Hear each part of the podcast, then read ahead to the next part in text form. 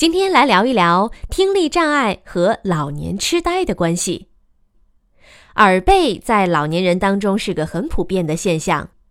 资料显示，我国六十岁以上的人口已经超过总人口的百分之十六，多达二点二二亿，其中有四分之一以上存在听力障碍。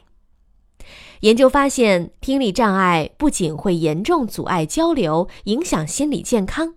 还可能增加患老年痴呆症的风险。世界卫生组织防聋合作中心的最新数据显示，轻、中、重度听力损失的老人，其老年痴呆症的患病率分别是听力正常老人的两倍、三倍和五倍。而中国残联的抽样调查发现。我国有将近百分之五十的听障人士没有发觉自身患有听力障碍，或不确定自身听力障碍的发生时间。只有百分之七左右的听障人士佩戴了助听器，与发达国家百分之三十的佩戴率相差很远。